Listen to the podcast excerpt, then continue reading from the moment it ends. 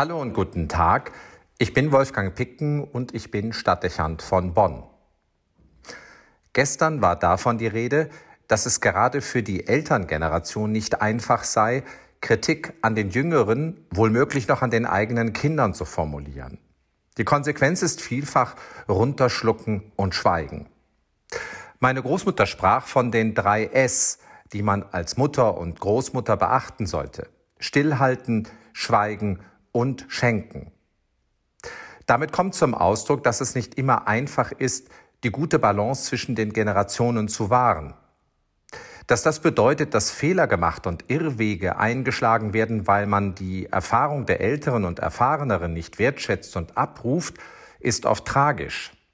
Es führt dazu, dass sich viele unter Eltern und Großeltern nicht hinreichend ernst genommen fühlen.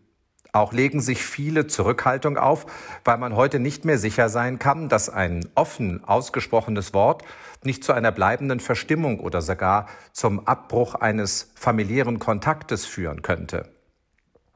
Als Seelsorger erlebt man es häufig. Man meint sogar deutlich mehr als zu vorherigen Zeiten, dass es in Familien zu letzten Worten und nachhaltigen Zerwürfnissen kommt.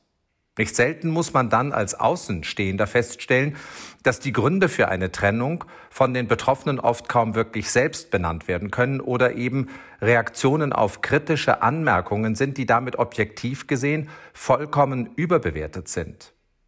Es ist traurig, zu welchen Verhältnissen das in manchen Familien führen kann.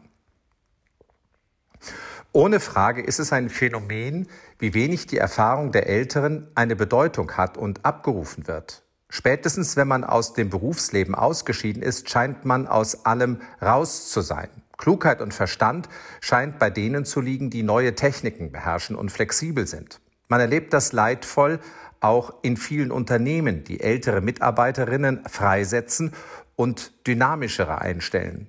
Ob Jugendlichkeit und Frische aber immer das sind, was auch wirtschaftlich bedeutsamer ist als Erfahrung und Beständigkeit, das sei dahingestellt.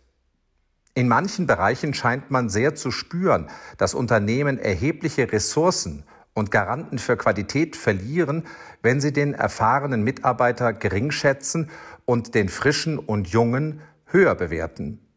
Hier scheint ein Umdenken nötig und sei es aus der Erkenntnis, dass wir beim Fachkräftemangel und der Überalterung der Bevölkerung immer mehr auf die Kompetenz und die Leistungsbereitschaft der älteren Generation angewiesen sein werden. Nun, verschwiegen soll aber in diesem Kontext nicht sein, dass es auch unter Eltern und Großeltern solche gibt, die sich einfach keine Zurückhaltung auferlegen können und durch gut gemeinte Ratschläge übergriffig wirken. Das kann in der Haltung begründet sein, leitet sich aber auch das eine oder andere Mal vom Thema ab. Wir sprechen von beständigem und intensivem Nachfragen und von invasivem Eindringen in die Privatsphäre. Gemeint sind die Neigung zur Wiederholung vorgetragener Weisheiten und offenbar nicht verschweigbarer Lebenserfahrungen. Dass das nerven kann, liegt auf der Hand und dass es nervt, wird nicht selten noch als Aufforderung verstanden, noch verstärkter zu intervenieren. Da hilft dann oft nur die herbe Unterbrechung und der Themenwechsel, wenn man Eskalationen vermeiden möchte. Aber auch das funktioniert häufig nicht. Will heißen, auch die jüngere Generation beansprucht mit Recht, dass es manchmal schwierig ist, das auszuhalten, was man von Eltern und Großeltern gesagt bekommt da sich das Wehe des gestrigen Tages gegen die richtete, die den mahnenden Ruf anderer, auch derer, die mehr Erfahrung haben, bewusst überhören, folgt nun das Wehe an die, die es manches Mal nicht fertig bringen, ihre Weisheit, ihren Rat und ihre Mahnungen so zu dosieren, dass sie erträglich wären. Ihnen sei ein Gebet mitgegeben, das von der heiligen Teresa von Avila überliefert ist.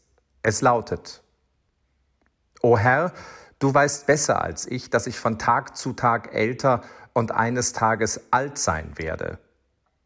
Bewahre mich vor der Einbildung, bei jeder Gelegenheit und zu jedem Thema etwas sagen zu müssen.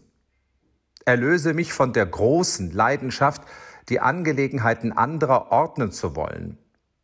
Lehre mich nachdenklich, aber nicht grüblerisch, hilfreich, aber nicht diktatorisch zu sein Bewahre mich vor der Aufzählung endloser Einzelheiten und verleihe mir Schwingen, zur Pointe zu gelangen. Lehre mich schweigen über meine Krankheiten und Beschwerden. Sie nehmen zu und die Lust, sie zu beschreiben, wächst ebenso von Jahr zu Jahr. Ich wage nicht die Gabe zu erflehen, mir die Krankheitsschilderungen anderer mit Freude anzuhören und lehre mich, sie geduldig zu ertragen.